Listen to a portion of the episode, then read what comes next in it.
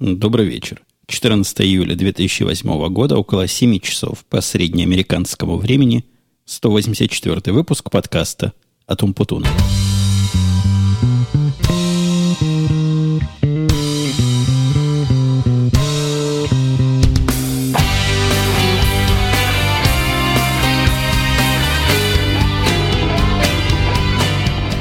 Как-то я сегодня особо громко начал. Позвольте мне отвернуть свою голову, сделать чуть-чуть потише. Ну, наверное, у вас она также громко и останется, но мне в уши я сам совершенно невыносимо звучу. Просто сам себя заглушаю. Ну вот теперь, теперь гораздо лучше можно начать наши разрешенные еженедельные разговоры. Ну да, опять я поздно, я знаю, был у меня совершенно такой подпольный план еще позднее сделать. То есть в этот раз не в понедельник записать, а во вторник, таким образом приближаясь к желаемому графику запись по средам, четвергам с другой стороны. Ну вот выдалась минутка, семья моя ушла в бассейн. Тут погода совершенно чудовищно жаркая, 31 градус, хотя, как я сказал, времени уже почти 7 часов вечера. А я опять пошел на жертву, выключил кондиционер и сижу тут в постоянно нагревающемся помещении. Поэтому не знаю, что будет поэтому. Сколько смогу, столько и высижу. Ну, давайте сразу начнем с места в карьер, пока температура не до конца повысилась. Неделя была абсолютно сумасшедшая.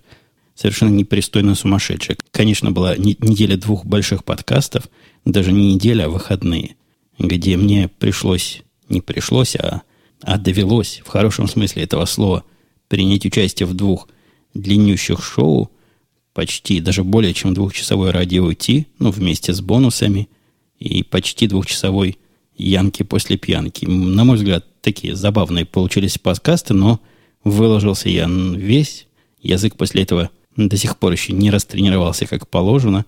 И подкаст «Теория и практика звукозаписи», который я собирался в воскресенье записать, так и не записался, и так никуда и не вышел. Нет, я все-таки не могу. Прошло всего две минуты, а я уже перестал чувствовать себя человеком. Пойду все-таки включу кондиционер, а вы уж, дорогие, потерпите, что в результате этого безобразия выйдет. Ну что, гудит? Я знаю, гудит, куда оно денется, без гудения никак. Зато комфортность появляется. Такая, такая компромиссная ситуация. Вот по поводу компромиссов, а чего я по поводу компромиссов сказать хотел, уже не помню, но по поводу сумасшедшей недели помню. Биржа у нас тут, вы знаете, ее лихорадит. Объемы торгов растут с каждым днем, причем темпами необыкновенными. За последние две недели, по моим наблюдениям, объем не сделок, а объем предложений, скажем, с этой стороны по, попроще посчитать, увеличился больше, чем в два раза. Ну, естественно, и нагрузка на все системы увеличилась соответственно. Системы скрипят, но держат. Хотя беды постоянно приходятся с тех сторон, с которых не ждали, и с тех сторон, которые даже трудно представить, что оттуда может прийти. Например, один из заказчиков тут проел нам всем уже плеши до самого мозга тем, что файл, который он посылает, мы как-то неправильно интерпретируем. А оказалось, из-за увеличения вот этих сделок, из-за увеличения числа предложений, и размер его файла превысил 4 гигабайта, и то, чем он архивирует на той системе, где он это делает, просто его 4 гигабайтами обрезает. Ну, очевидно, не наша вина, мы тут абсолютно ни при чем, но пока это выяснили, пока заказчику объяснили, а он еще такой нервный, все время кричит, все время возмущается, говорит, заберу деньги от вас, хотя, по-моему, он пока в тестовом режиме – и ничего нам не платит. Все нам удается поддерживать на плаву, хотя все немножко медленнее, чем, чем обычно происходит. И все вот эти изменения, вся эта активная биржевая деятельность и активные торги и большие объемы, оно вызывает, ну, видимо, вместе с жарой, которая тут вокруг стоит, вызывает некое сдвижение мозга. Тоже у некоторых моих коллег я в течение недели, к счастью, не наблюдал этой дискуссии – на самом деле она опять в субботу-воскресенье была, а на субботу и воскресенье я как-то выключил свой email клиент и что там пишут, не читал. Ну, мне особо и читать не надо, потому что если критическое будет, мне позвонят и сообщат. Посему не читал, жил себе в неведении благостном, а оказалось, там такие войны идут. А все началось из точки, поставленной не в то место. Одна из наших работниц написала письмо такое, внутреннее письмо, в котором сообщила своей начальнице, ну и включая, конечно, в лист рассылки всех, кому это может быть интересно, что за последние дни, за последние недели время обработки данных увеличилось на 15 часов. На 15 часов это, это не то, что катастрофа, это, это катастрофа в квадрате. Это беда, которая весь наш бизнес под удар ставит. 15 часов, ну не может такого быть. Нас бы уже конкуренты смели, если бы у нас производительность настолько упала, и мы на 15 часов все бы задерживали. А оказывается, ошиблась она в точке. Поставила точку не там. В самом деле полтора часа. 1.5 должно было быть. Но вот пока спорщики разобрались, что речь идет не о 15 часах, а 1.5, и пока пытались одни стороны объяснить, что они не виноваты, а виноват кто-то другой, а кто-то другой говорил, что тоже ничего такого не видит, и тетка эта, видимо, переписку не читала, там странно, что до инфаркта не доходило, и до мордобоя дело не дошло. Ну, в конце концов, все выяснили. Оказалось, полтора такие часа, а не 15 часов. Ну, осадок остался, хотя часы и нашлись. Полтора часа в этом деле не так, чтобы и много, потому что, ну, действительно, в два раза увеличилось все со всех сторон. А по количеству данных они больше, чем в два раза увеличиваются, потому что данные мы по специфике своей обрабатываем минимум два раза. То есть один раз публичные данные – всякие квоты, трейды и все, что приходит с бирж, а другой раз данные, которые присылают заказчики, которые тоже пропорционально количеству этих самых квот и трейд выросли. Все это безобразие биржевое, хотя не безобразие, наверное, вся эта ситуация, она накладывается на некое дичайшее ограничение, которое наш компьютерный центр недавно заявил. У них там осталось мощности, мне сегодня сказали совершенно по, по официальному каналу, 1800 ватт. То есть в этом компьютерном центре, в котором хостится масса всего и много чего, одних моих серверов там, наверное, штук 100, так вот, там осталось энергии, мощности, чтобы, пожалуй, хороший чайник поставить или кофеварку, типа как у меня, и больше ставить туда нечего. Посему всякий сервер, который новый мы хотим поставить, поставить мы не можем, и приходится идти на какие-то обмены. То есть мы тушим два, переводим их в другое место, а вместо этих двух ставим, допустим, четыре поновее – кушающих поменьше энергии. Стали мы тут совершенно зелеными, боремся волей-неволей за окружающую среду и минимизируем затраты своего электричества просто по самому максимуму. Тяжелая ситуация такая, непростая, особенно когда вот такое снаружи происходит, да у нас и новые, новые бизнесы появляются, которым необходимо новое оборудование. Мы тут с моим начальником днями и ночами моз, мозгуем, штормуем, то есть мозговые штурмы устраиваем, пытаемся понять, куда же все наши новые сервисы поставить и где это железо будет быть, и как к нему подключить такие быстрые каналы, которые нам нужны. Короче говоря, жизнь веселая, интересная и, как я сказал в самом начале, сумасшедшая. Но последняя точка сумасшествия, это была моя совершенно глупая поездка к зубному врачу, уже вторая подряд глупая поездка. Я не помню, в прошлый раз я рассказывал или нет, но когда я перед записью позапрошлого или прошлого подкаста мне тоже был по графику поездка к зубному врачу. Я туда приехал на консультацию с мужиком.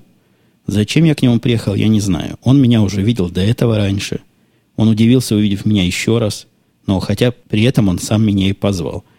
И явно это не выкачивание денег, потому что консультация была бесплатной. Может быть, он забыл, что уже со мной общался однажды. Но за, зато заняло всего минут 10 сама процедура и час туда, полтора часа обратно дорога. А в этот раз еще хуже получилось. Я приехал, оказалось, врач болен. Врач болен, и секретарша клятвенно просто крест рвала на пузе, рассказывала, что мне звонила и оставляла сообщение на автоответчик. А я его, то ли я его не слышал, то ли я не получил. Возможно, он не дошел до меня. С переходом на эту IP-телефонию моего телефонного провайдера как-то качество связи сильно ухудшилось. Тут новые технологии вот в этом конкретном исполнении нашего AT&T, нет, не AT&T, я на них напрасно нагоняю. AT&T у меня на айфоне. Вот этого Comcast, оно ниже всякого плинтуса, и постоянно желание от них отказаться. Хотя все-таки, наверное, номер такой не мобильный зачем-нибудь нужен. Вот зачем нужен, не знаю, но, наверное, нужен. У всех есть. Пусть у меня будет, стоит немного. Ну, надежность его при этом пропорциональна его цене. Ну, вот после вводной части – по-моему, хорошо осветившую окружающее меня сумасшествие. Я трону хорошее, было много писем, много поздравлений. В подавляющем большинстве приятных, но не то, что в подавляющем, а в просто подавляюще-подавляющем. Писали люди хорошие слова и всякие добрые. Иногда мне казалось слишком добрые. Ну, слишком добрых, конечно, не бывает. Пишите и дальше. Я их, с вашего позволения, зачитывать не буду, потому что Подкаст восхваления это был прошлый, юбилейный. Теперь же мы на наших обычных еженедельных рельсах, и не будем уж самолюбование так уж зашкаливать. Некоторые мои идеи, высказанные в прошлом подкасте, вызвали не град дискуссий, но определенный мелкий дождик дискуссий. Например, Севитян написал, что идея про обнуление счетчиков хороша, тему кардинально менять не обязательно, а вот название оформления нужно сменить. А с другой же стороны, Ставр писал, нумерацию, наверное, лучше не сбрасывать, потому что твои выпуски, как коньяк, с каждым годом только хорошеют. Нет, конечно, это было, это было совершенно несерьезно. Это, это такое кокетство было. Такая шутка юмора. Конечно, счетчиков я сбрасывать не буду. Тему не то, что кардинально, как Светиана тут предполагал, но вообще никак не буду менять. Какая у меня еще тема есть? Я на другие темы говорю в других подкастах, а в этом подкасте да, у меня и темы особо нет. Как, как ее поменять можно, я не очень представляю. Оформление менять тоже не хочу. Люблю, когда есть какая-то узнаваемость. Ну и, понятно, счетчики останутся. Будут идти туда в сторону 200, а дальше видно будет. Может, даже и в сторону 300 когда-нибудь замахнемся. Вот по поводу 200 DMX, DMX, если говорить точнее, спрашивал, буду ли я отмечать 200 выпуск. Не знаю пока. Если такая активность будет, как идея, как была к трехгодичному выпуску, то вряд ли я туда что-то придумаю. Но я и в этот раз, как вы могли заметить, не особо чего придумал. Пригласил Диму в гости. Вот вместе как-то пытались это дело отмечать и как-то публику веселить. Двухсотый? Ну, давайте. Открыта копилка идей. Времени еще много. Присылайте. Может быть, что-нибудь вместе и придумаем. Пока у меня ничего похожего даже на идею нет. Чего бы такого на двухсотый выпуск замутить как самые читающие меня в Твиттере знают, а Твиттер мой twitter.com slash как бы это напоминание не было противно кое-кому. Так вот, у меня была не только юбилейная неделя, у меня еще была неделя дня рождения моей дочери. По-моему, я даже и в подкасте об этом намекал. Дня рождения как свадьбы. Когда-то в Советском Союзе, наверное, сейчас в России, я помню, были свадьбы по три дня. А бывали и больше. Так и вот день рождения здесь. Происходило пять дней – Каждый день был расписан. В этот день она приглашает таких друзей, в этот день других. В этот день они идут за подарками. В этот день мы с ней вместе посещаем магазин игрушек. Короче говоря, на пять дней поначалу, потом, по-моему, это на шесть растянулось. Было пять дней рождения. И хорошо прошли, она довольно очень осталась, хотя в первый день она проснулась, посмотрела так удивленно на меня и говорит, мне уже семь лет, а я совсем ничего не чувствую. Надо для точности и понимания картинки – донести до вас, что это она сказала в первый свой день из этих пяти празднований. То есть поначалу она не почувствовала никакой разницы, но зато к концу всего этого мероприятия стала буквально задумываться о старости и говорить, что это же еще три года, и она уже будет старой, ей уже будет 10 лет, станет уже совсем взрослой, а от совсем взрослой она перешла к мысли о рождении детей. Ну, то есть она в этом смысле у нас подкованная, знает, что дети рождаются, знает даже примерно технологию – и целые, наверное, два или три дня ходила, приставала к нам с вопросом, насколько это неприятный процесс и делают ли для этого укол или просто дают таблетку. Ну, пришлось нам соврать, что роженицам дают просто таблетку, никаких уколов им не делают. Уколов она как-то особенно не любит. Вот эти пять дней рождения, видимо, и меня довели. Да, не то, что я пил все эти пять дней рождения. Я, в общем-то, вообще и не пил. Я человек не особо пьющий. Хотя и слушатели подкаста Янки после пьянки могут составить совсем другое впечатление. Но вот в тот день, когда мы с Димой записывали подкаст, это был еще один, по-моему, пятый или четвертый из череды этих праздников. Так вот, как-то я там выпил крепко и в результате продал свой фотоаппарат Диме. Он тоже выпил крепко и в результате его купил. С пьяных глаз мы устроили такую джентльменскую сделку. Я ему продал свою Альфу 100. Хотя как-то потом на трезвый взгляд я пытался понять, зачем я это сделал – ну, это, наверное, какие-то подсознательные эффекты были, потому что за несколько дней до этого я ходил по магазинам, и мне попались на глаза новые альфы 300, 350, 700. Я на них посмотрел так, совершенно скептически, краем глаза, сказав себе, а зачем оно мне, меня сотая моя вполне устраивает. И, как мне кажется, в пьяном виде это вполне устраивает, преобразовалось в нечто совсем противоположное. Короче говоря, продал ему фотоаппарат, часть простых объективов, хоть хватило соображение пьяной морде хороший объектив себе оставить самому. Ну, а себе, как следствие, пошел на следующий день, купил Альфу 300. И я знаю, что любители Кэнона и Никона меня опять закидают тухлыми помидорами, но как-то я тепло к этой камере отношусь. Как-то она мне нравится, как-то в руке у меня сидит она. И как-то я с ней уже сроднился. И вот сродниться мне помог один из моих слушателей. Я сходу не скажу, кто это был, но он знает. Он знает, кто это был, посоветовал мне книжку. Должу вам замечательную книжку, называется... Пойду специально посмотрю, может быть, кому-то еще пригодится. Да, называется немудрено Sony A350 e-book. Вот и все, вот так называется. Есть у этого e-book автор какой-то, какой-то автор, фото, фотограф профессиональный, который весь подвинут на Минолтах и на Sony. Написал, знаете, чувак, такую книжку правильную. Даже если у вас не Sony, и даже если вы к этому делу никак не относитесь, но хотите понять, где там чего, я вот нашел название автора, имя автора Гарри Эль Фридман. И, может быть, он продвинутый какой-то человек, и может быть известно то, что он продвинутый точно. Я считал, что много чего понимаю в теории этого дела, и много понимаю, зачем какие рычажки, какие настройки. Оказывается, мало я чего понимал. Я, дочитавший из этих 400 страниц где-то до 200, массу для себя нового и совершенно правильного нашел. Стиль подачи материала просто превосходный. Мои горячейшие пожелания, вот если я в радио Ти рассказывал про покупку одной из программ и говорил, что это самое бездарно выброшенные 9 долларов за последнее время, то 20 долларов столько стоит электронная копия этой книги, которая, повторюсь еще раз, называется «Альфа 300 и 350», дружелюбное руководство по эксплуатации – с профессиональным мнением. Оно мало относится к руководству по эксплуатации, оно скорее мнение и скорее попытка объяснить, а почему. Вот как раз та самая попытка и как раз то самое объяснение, что я ценю в новых для себя областях. Я ее читаю по вечерам как художественную литературу, чего я вам советую. И еще раз мои самые, самые теплые по этому делу рекомендации. Я 300, 300 камеры, вы спросите, почему не 350 купил? Во-первых, она какая-то точно такая же, но стоит на 200 долларов дороже. А во-вторых, при ближайшем рассмотрении у нее больше, заметно больше мегапикселов на такую же матрицу. Даже мое слабое теоретическое понимание процесса мне подсказывает, что что-то здесь не так. Я у некоторых специалистов спрашивал, они мою подозрительность подтвердили, говорят, не бери 350, бери 300. Во-первых, 200 долларов сэкономишь, что само по себе хорошо, а во-вторых, будет лучше, будет меньше шуметь. И полностью я этой 300 пока доволен, хотя я и сотой был вполне доволен, пока 300 мне в руки не попала. Конечно, теперь на сотую я бы не вернулся.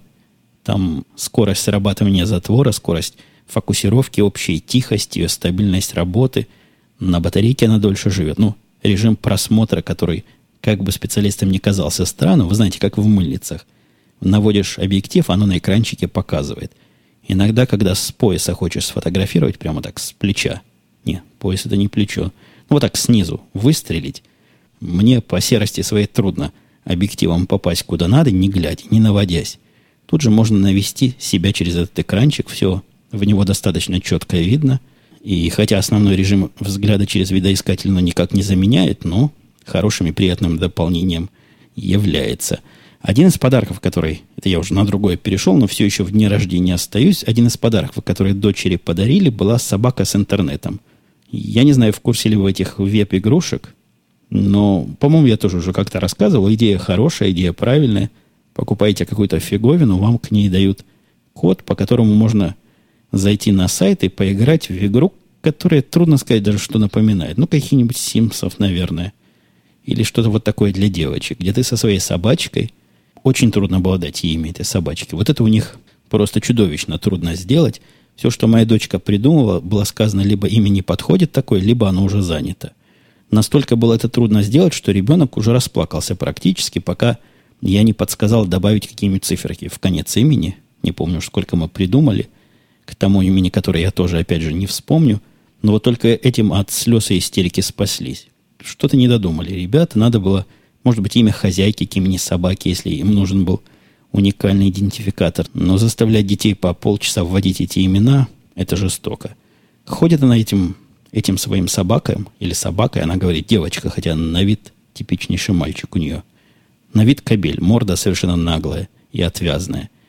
Ходит там по всяким комнатам, какие-то квартиры ему устроит, в какие-то мероприятия – бродит. Похоже на мир виртуальной реальности, как Second Life, по-моему, называется для более взрослых.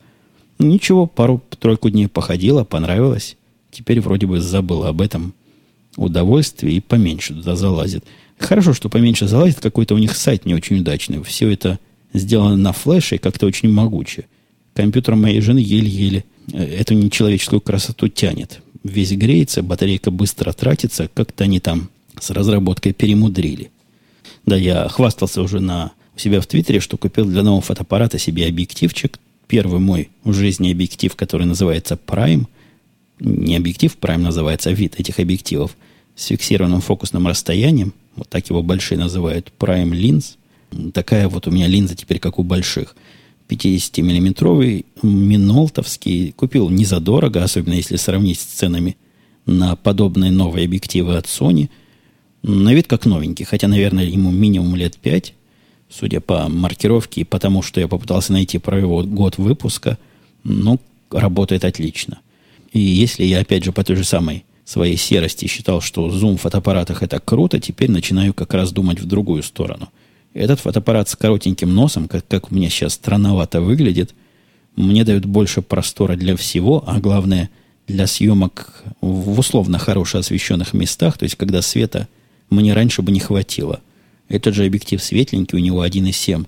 Вот эта штучка, как она называется, f-stop, не f-stop. Ну, вы знаете, вот эта штучка вторая – кроме фокусного расстояния, там есть еще одно число, которое максимальную апертуру описывает. Вот оно 1,7. Бывает, конечно, лучше, но за те деньги, что я за него заплатил, мне кажется, просто сказка. Меня там спросили, а как не страшно ли покупать на eBay? Это моя то ли вторая, то ли третья, то ли четвертая покупка. Какое-то конечное количество покупок я совершал. Пару раз помогал знакомым совершать подобные покупки – ну, вообще не страшно. Во-первых, там, говорят, какая-то сумма гарантируется PayPal у некоторых продавцов. И вот у этого продавца тоже такой значок стоял. PayPal я как-то доверяю. С другой же стороны, слыхал я, что продавцы эти борются за свою репутацию, пытаются вести себя хорошо. Мой был просто молодец. Как только я это дело выиграл на этом аукционе, я сразу послал денег, и он мгновенно, хотя это было 2 часа ночи, было видно, что человек, не робот, отвечает – Пообещал мне завтра это отправить. Рассказал, как трекать эту посылку. И прикинул так, что через 2-3 дня а, объектив должен быть у меня. С треканием не получилось. Сайт какой-то почтовой службы США тормознутый на редкость. Все говорил, что информация вроде бы есть, но показать он мне ее не может. Но посылка, как я обещал, в пятницу пришла. И вот с пятницы я уже с этим новым, новым прайм-объективом везде хожу. Позвольте мне от таких домашних тем опять немножко в сторону рабочих тронуть, у нас пошла новая мода на работе. Я не знаю, с чем связанная. Мода пугающая. Если раньше приходили сообщения под грифом «срочно», которые я научился успешно игнорировать, то теперь приходит сообщение с другим, с другой совершенно формулировочкой. Формулировочка звучит так. С этого момента написано там «проблема является вашей».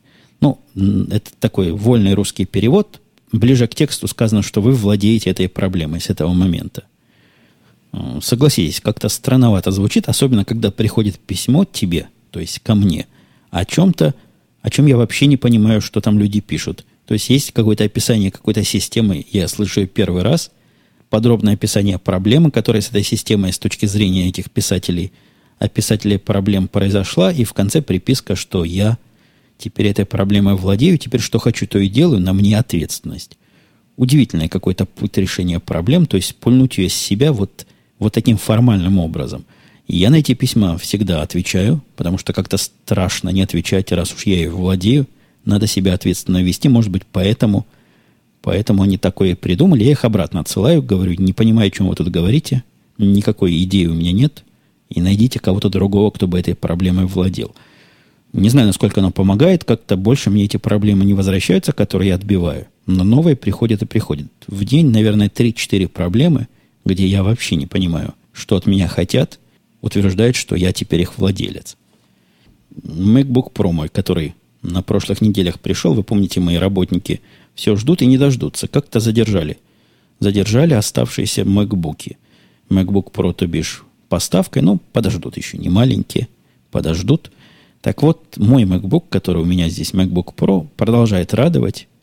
И хотя вся эта неделя у меня прошла под впечатлением очень отрицательным по отношению к Apple, ну, очень отрицательным, я уж и в радиотип всякими словами ругал, да и здесь не примену сказать, что апдейт айфонов Я такого неудачного апдейта не видел никогда у Apple, по-моему.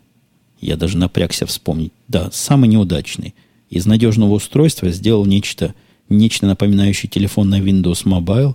За последние 4 дня или 3 дня он у меня зависал минимум э, раз в день, а если уж так честнее, и руку положа на сердце, наверное, пару-тройку раз в день. Иногда не включается, иногда не сразу включается. Какой-то кошмар. Вот такой, такой телефон, такой хоккей нам не нужен. я, наверное, попытаюсь сбросить прошивку на прошлую версию, потому что вся эта, конечно, красота и, и лепота, то, что они там программы добавили, и такие фишечки, и сякие, но телефон свою главную функцию – перестал выполнять как следует, я реально потерял звонок. То есть мне звонил человек, я не мог нажать на кнопку ответа, потому что экран с кнопкой ответа так и не появлялся.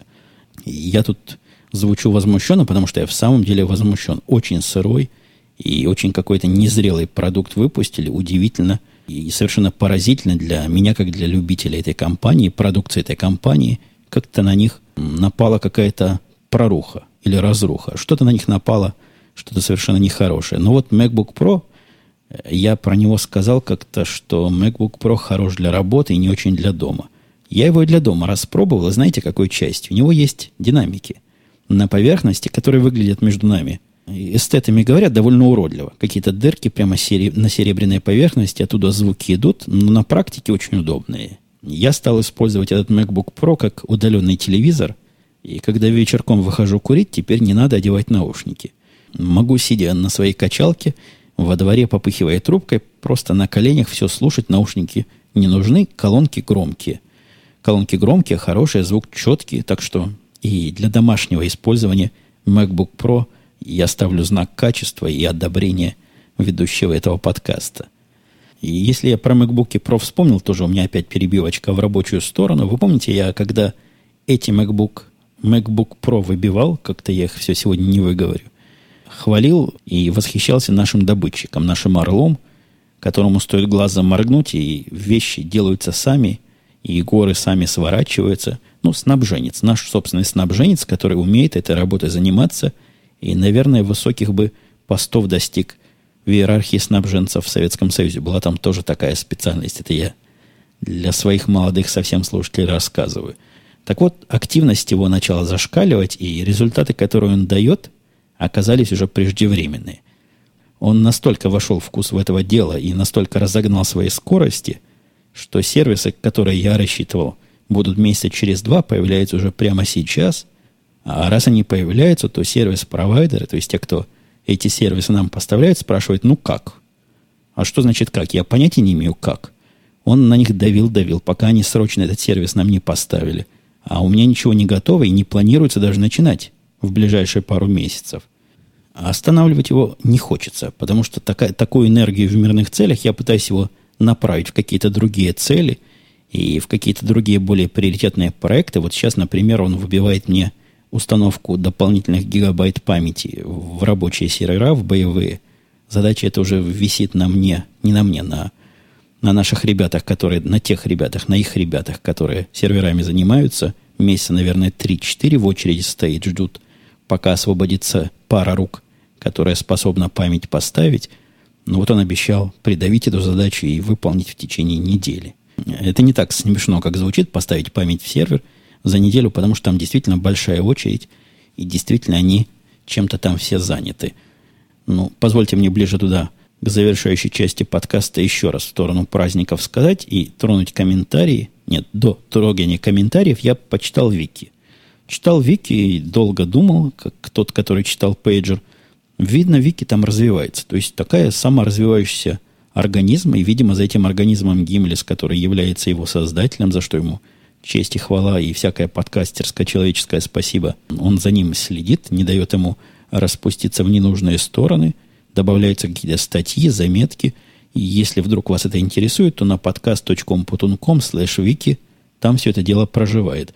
Полезно есть разделы, ответы на вопросы, которые часто задаются, какая-то справочная информация. Ну, ничего особо такого почитательного там нет. То есть, если вдруг кто боится там найти клуб моих любителей, там такого нет. Там все вполне, вполне взвешенно, вполне спокойно, вполне информационно. Анонимный комментатор писал «Три года целая эпоха, а где можно найти небитые ссылки на прошлые подкасты. На Арподе не могу найти. После десятого подкаста ни один не качается. Но я не раз отвечал на этот вопрос. Подкаст.com.com, там идете по истории. Там даже есть специальный раздел, где подкасты я заархивировал группками по 10. Насколько я знаю, все, либо почти все подкасты доступны с подкаст.com.com. И когда кто-то находит недоступный подкаст, он мне сообщает, и я, я это дело чиню. Так что все там, не ищите меня на арподах, не ищите исторические подкасты во всяких других местах. Там никто появление не то что исторических, но и свежих подкастов вам не гарантирует. Вот подкаст.com.com это совершенно официальный, единственный и неповторимый сайт этого шоу. Илья Ленский предлагал, поздравлял, конечно, с праздником, с юбилеем, и предлагал начать подкастировать раз в неделю в прямом эфире. Для тех, кто на него не успеет, по окончании выкладывает записанный live подкаст файлом. Но это то же самое, та модель, которая у нас в подкасте радио T, radio-t.com, если вдруг кто новенький не знает. Э, насколько я помню, дорогие слушатели, мы эту тему с вами уже пытались обсудить. Были смешанные мнения. Самая главная проблема, не очень понятно, когда же я смогу этот подкаст вещать. Суббота удобное время, но суббота уже занята. В воскресенье у меня обычно ну, тоже чем-то занято, а в будний день я не могу взять на себя такое обязательство, уходить в какой-то конкретный день, в какое-то конкретное определенное время, а иначе все это, вся эта затея смысла не имеет. Если я буду один вещать в онлайне и никого там не будет, то тогда, простите, какой же в этом будет смысл? Смысла в этом не будет никакого. Анонимный слушатель писал, что у меня дикция улучшилась с первого выпуска. Вот это, пожалуй, один из сомнительных комментариев. Там еще один был сомнительный, такой около праздничный, в ту сторону, что с Димой и Умпутуна можно послушать. Но я надеюсь, это была такая шутка юмора. Но что по поводу дикции, мне кажется, у меня улучшилась. Может быть, и дикция улучшилась. Но у меня наверняка улучшилась возможность донести свою оригинальную дикцию в ваши уши. То есть я научился говорить, не говорить, записывать то, что я говорю так, чтобы до вас оно близко к оригиналу доходило и даже несколько красивее, чем оно звучит в оригинале. Севетиана вот еще один вопрос задавал, какие иностранные языки учат в школе. Вопрос для моего сына. Как-то он немножко запоздал, года на два. Сын мой уже давно в школе не учится, и его поздно об этом спрашивать. Ну, ясно, не английский там учат иностранный язык, и тоже я что-то про это говорил. По-моему, можно на выбор брать язык. Ну, не то, что, по-моему, точно можно на выбор. Система-то тут такая бальная, то есть как в институте, как в университете у вас. Набираешь себе курсы, и по ним набираешь какое-то необходимое количество баллов – Хочешь взять какой-то язык, бери. Не хочешь брать, не бери. Он, по-моему, как-то пару семестров изучал испанский язык. Хотя какой смысл учить шесть месяцев испанский язык? Я не очень вижу, вряд ли ты что-то за этот срок выучишь. В колледже своем, как я помню, он никакого языка не учит, хотя записался, по-моему, на то ли на иврит, то ли на русский, ну, какой-то язык, где у него блат язык, который он и так знает, и он хочет сразу сдать экстерном все это дело и получить себе каких-то дополнительных баллов. И несмотря на то, что был комментарий такой, это я не ругаю комментарий вовсе, а совсем, совсем для информации, для завязки этого шоу, один из слушателей писал, подождите, я попробую найти. Нет, я его даже не скопировал. Но смысл там был примерно такой, что невозможно стало подкасты в последнее время слушать, потому что автор, то, есть, то бишь я, пытаюсь уложить их и засунуть 45 минут, от этого скомканно получается – я опять попытаюсь завернуть подкаст, но вовсе не за 45 минут, а потому что язык у меня уже заплетается, устал я чрезвычайно за сегодняшний день со всеми этими поездками, нервотрепками. И ждет меня еще десяток сообщений по поводу всяких потенциальных проблем с биржами и около биржами, которые мне еще предстоит сегодня решать. А время детское, 7.20, то есть мне часов до двух еще тут работать и работать. Так вот, я хочу ответить этому слушателю, возмущающемуся и потерявшим всякое удовольствие, что если немножко математикой заняться и посчитать, и посмотреть, сколько всегда эти подкасты были, то никогда они больше 45 минут и не были. Явно тут есть какой-то психологический момент, что вдруг, вдруг стало коротко. Но так оно всегда было. Даже поначалу, если вы пойдете в ранние подкасты, увидите, что было меньше. Было меньше, это раз. Во-вторых, я, по слухам, говорил медленнее, старался себя сдерживать – но вот теперь, я считаю, вы уже привыкли к моей почти нативной скорости разговора. И я в эти 40-45 или сколько у меня получается минут засовываю гораздо больше информации, чем делал это раньше. Так что не надо расстраиваться, не надо пенять на меня. В чем в чем, а в этой моей вины нет. Я буду на этом действительно заканчивать. Как-то он немножко короче получился, чем планировался, но надо бежать к делам, бежать к проблемам и превращать проблемы в их решение. Все, пока, до следующей недели. Услышимся. This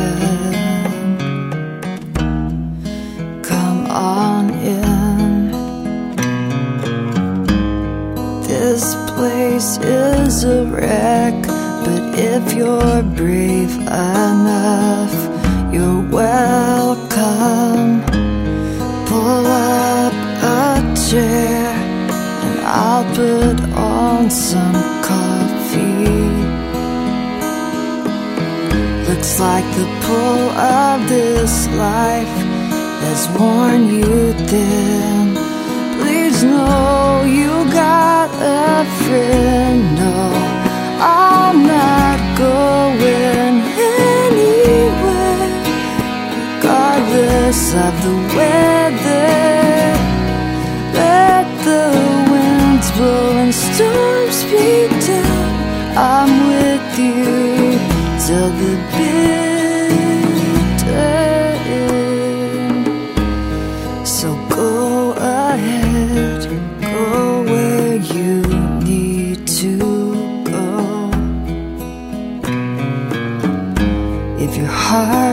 is caving in, you can't say so.